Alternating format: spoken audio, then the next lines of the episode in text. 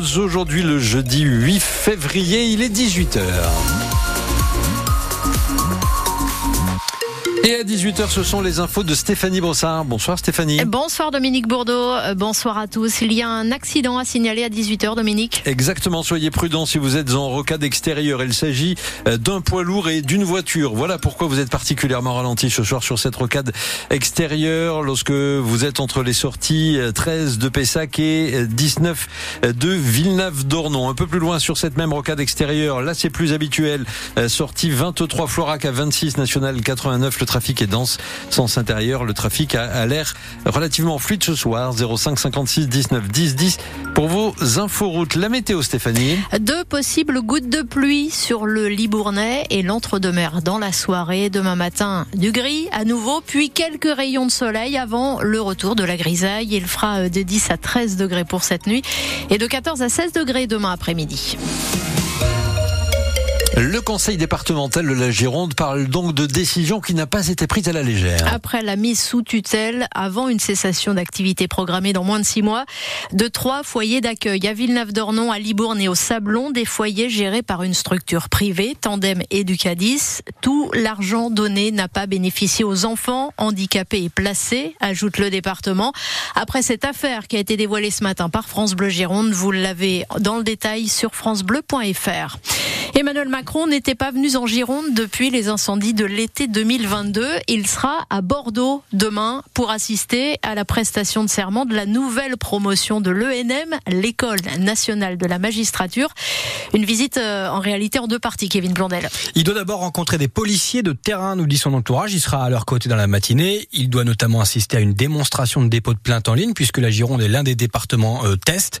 C'est l'un des outils en fait mis en place pour tenter de simplifier les procédures euh, pour les affaires les plus courantes. Peut être pour un vol de vélo, par exemple. Ça évite d'attendre des heures au commissariat.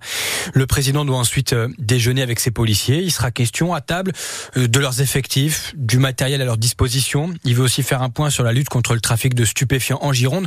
Tout ça a priori sans son ministre de l'Intérieur Gérald Darmanin. Avant de filer donc vers le Palais des Congrès de Bordeaux-Lac. Pour assister à la prestation de serment, vous le disiez, euh, des 459 élèves de la promotion 2024 qui vient de démarrer là ce lundi, ils sont très nombreux cette année. C'est le début de ce que son entourage appelle le réarmement judiciaire de la nation. Le projet, c'est 1500 magistrats en plus d'ici 2027 pour désengorger les tribunaux. Il doit s'exprimer à la fin de la cérémonie pour faire le point sur euh, ses promesses, sur les chantiers engagés pour raccourcir notamment les délais de justice.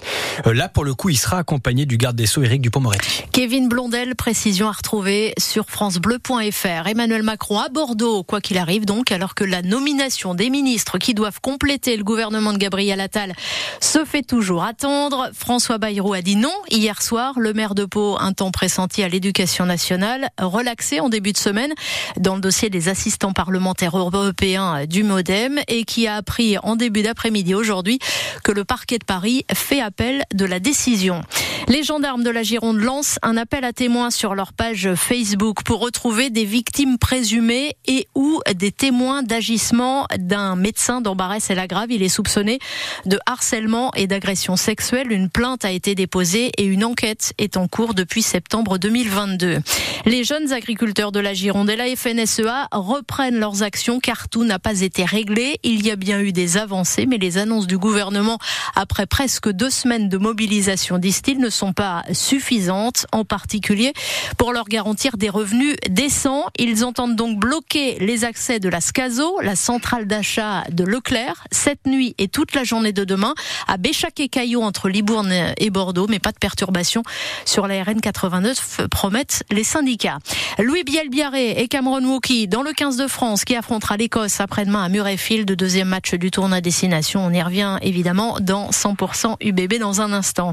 Et puis un morceau de métal de la Tour Eiffel, en plus de l'or, de l'argent et du bronze. Voilà la composition des médailles qui seront décernées cet été aux Jeux paralympiques et olympiques de Paris 2024. Le design des 5000 breloques au total a été dévoilé ce matin. Vous les avez en photo sur francebleu.fr.